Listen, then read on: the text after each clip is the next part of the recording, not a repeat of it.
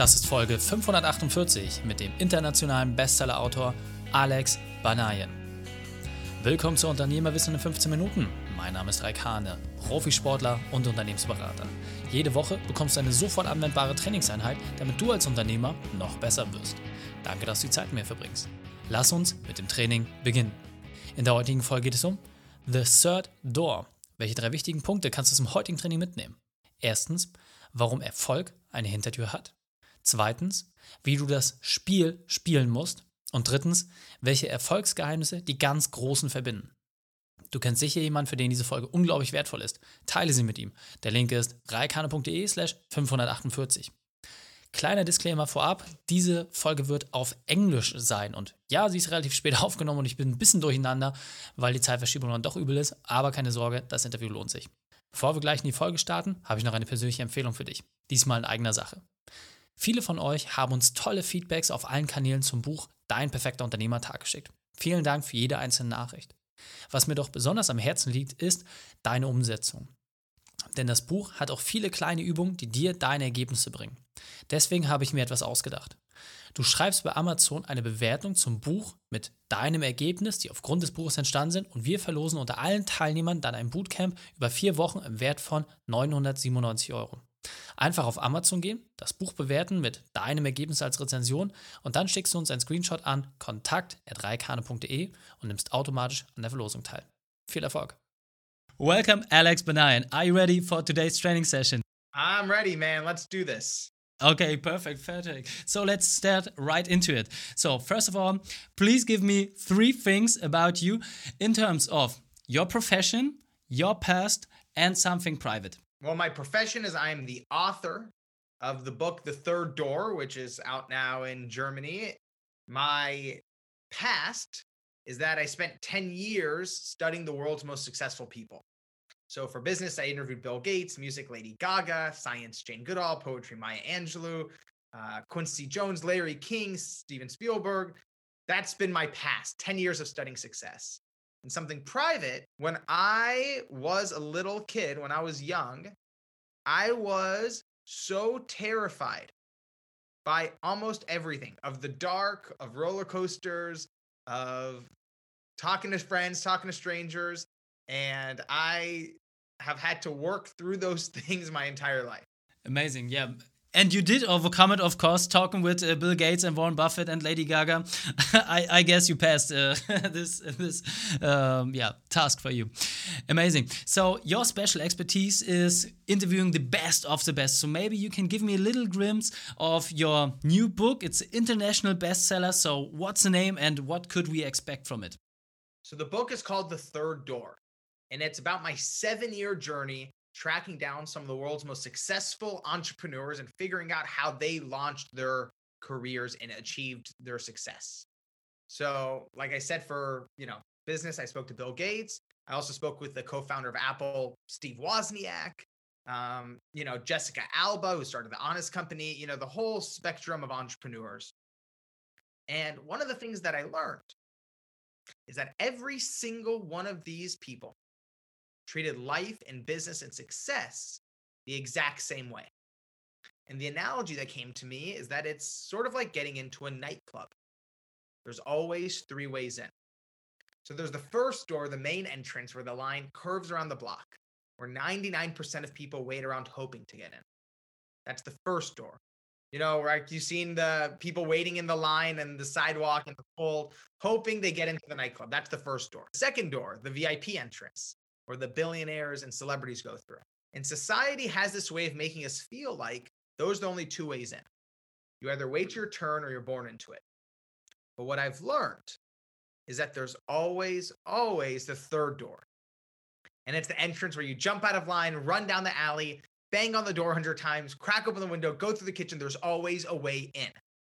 And it doesn't matter if that's how Bill Gates sold his first piece of software or how Steven Spielberg became the youngest director in Hollywood history. They all took the third door.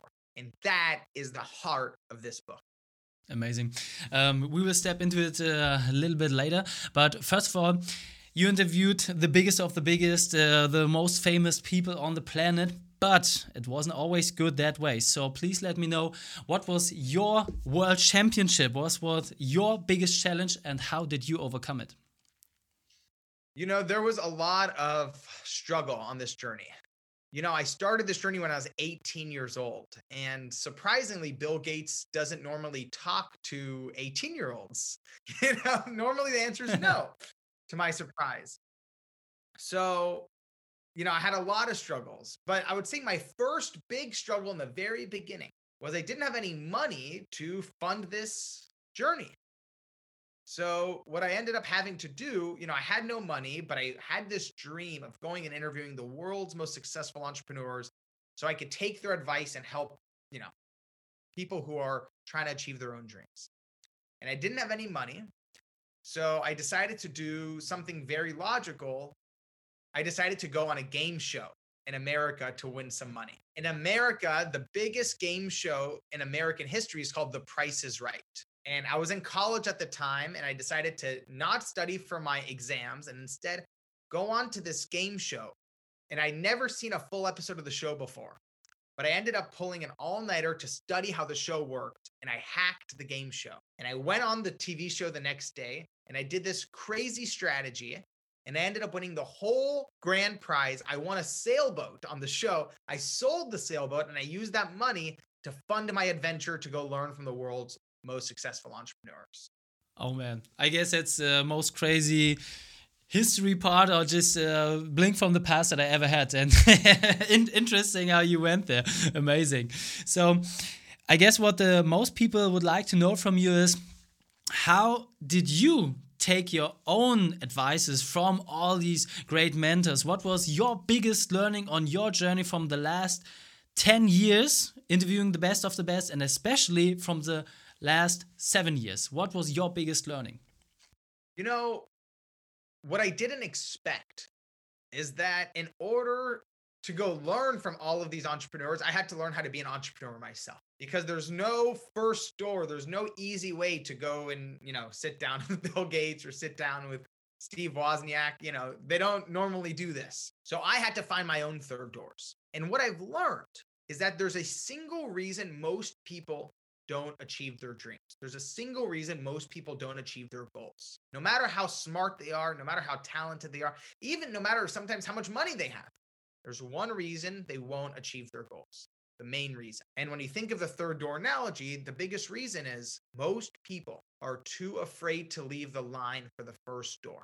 You would think the hard part of the third door is running down the alley, banging on the door, cracking open the window, you you would think that's the hard part, but you, you would be surprised that most people, if you put them in a situation, they can figure some things out if you give them enough time. But the number one reason that I struggled, the number one reason most entrepreneurs I speak to are struggling is because a part of them is still too afraid to leave that line for the first door. And it makes sense, right? That's where your school teaches you to stand. That's where your family expects you to be. That's where a lot of people have their jobs and make money and you know the sidewalk is nice and clean and there's street lights you know everything is more comfortable there. But it is impossible to go out and find your third door if you're still standing in line for the first one. Amazing and uh, maybe you could uh, give us an idea how did you did it? So what was your leaving out the line and to get on the table with warren buffett lady gaga and stuff? So as you told us, with 18 years old and also sold sailboat. Maybe it's not not the reason why they uh, sit down with you. So you did it. So how? How you make this thing possible? You know the biggest biggest way that I was able to get the interviews for the book. So every situation was different. To interview Larry King, I had to chase him through a grocery store. To interview Tim Ferriss, I had to hide in a bathroom at a conference. Um, to ask my questions to Warren Buffett, I had to go to his shareholders meeting in Omaha, Nebraska, and hack his shareholders meeting in front of 30,000 people. So, all these, you know, I know you've read the book and all these stories are in the book. But the biggest thing I've learned for myself is that sometimes the craziest ideas are actually the most reasonable. Because what ends up happening is if you think about it, everyone, again, going back to the third door analogy, everyone's competing for the same reasonable approach. And if everyone's trying to do the same reasonable approach, then it's overcrowded. And the same is true if you're marketing your product, right? Or if you're launching a new uh, startup. If you're doing it the way everyone else is doing it, you just seem like everybody else. And sometimes the crazier, uh, more wild, creative, third door ideas are the most obvious and the ones that work the best. So, you know, for me with Steven Spielberg, I ended up taking a boat out to the French Riviera in France and trying to talk to him there. With Bill Gates, it took me two years of trying to contact every single person I could who knows him to get that introduction. Um, and by the way, some of them didn't work. With Mark Zuckerberg, I had a meeting set up with him and it completely blew up in my face. So, you know, the key here is that the bigger the swing, the more you try. Yes, you're going to succeed and yes, you're going to fail, but that's the point. Because the opposite of success is not failure. The opposite of success is not trying. Perfectly said. Um, so now we're on the finish line. So where could we find this book? And um, yeah, maybe you can give us a little intention how we should read it. What was the the the one thing in mind that we should keep focus on while reading it? That's a great question. The people who I think really love the third door are people who, first of all, love entrepreneurship, care about their success, and also really like a good story. That want a, a book that can turn and move pages. You know, the third door, there's some books that have a lot of charts and graphs. That's not the third door. The third door is a adventure story where you're learning along the way. So if people are in the mood for a fun book to also teach them about success and entrepreneurship, that's this kind of book. That's number 1. Number 2 is I believe in mentorship. Having someone who has achieved and succeeded helping guide your journey. And the third door is, in a way, your way to get mentored by Bill Gates, by Steve Wozniak, by Larry King, by Steven Spielberg, and hear their stories and hear their advice for you to achieve your goals.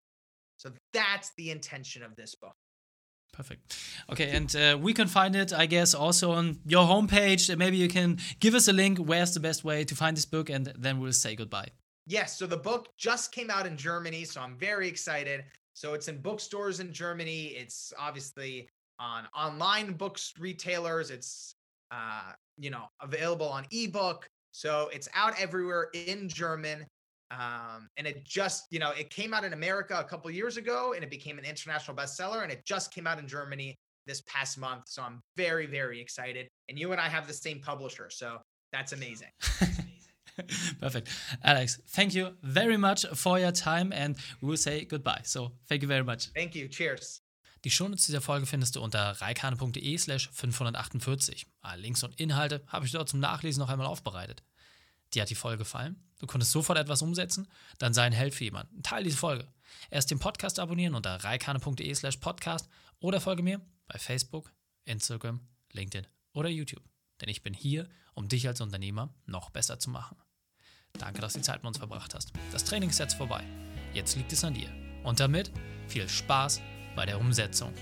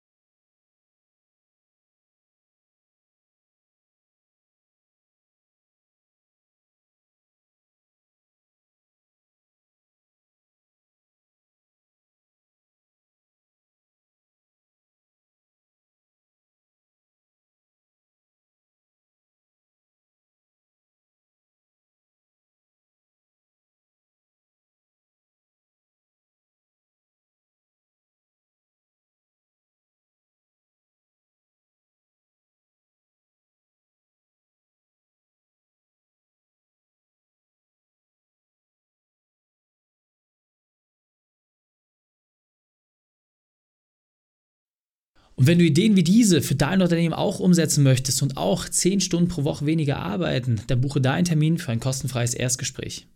Dann sprechen wir gemeinsam und schauen, mit welcher Methode wir dich am schnellsten voranbekommen. Geh einfach auf reikane.de slash Austausch und buche dein kostenloses Erstgespräch. Einfach eintragen und dann sprechen wir schon bald persönlich miteinander. reikane.de slash Austausch.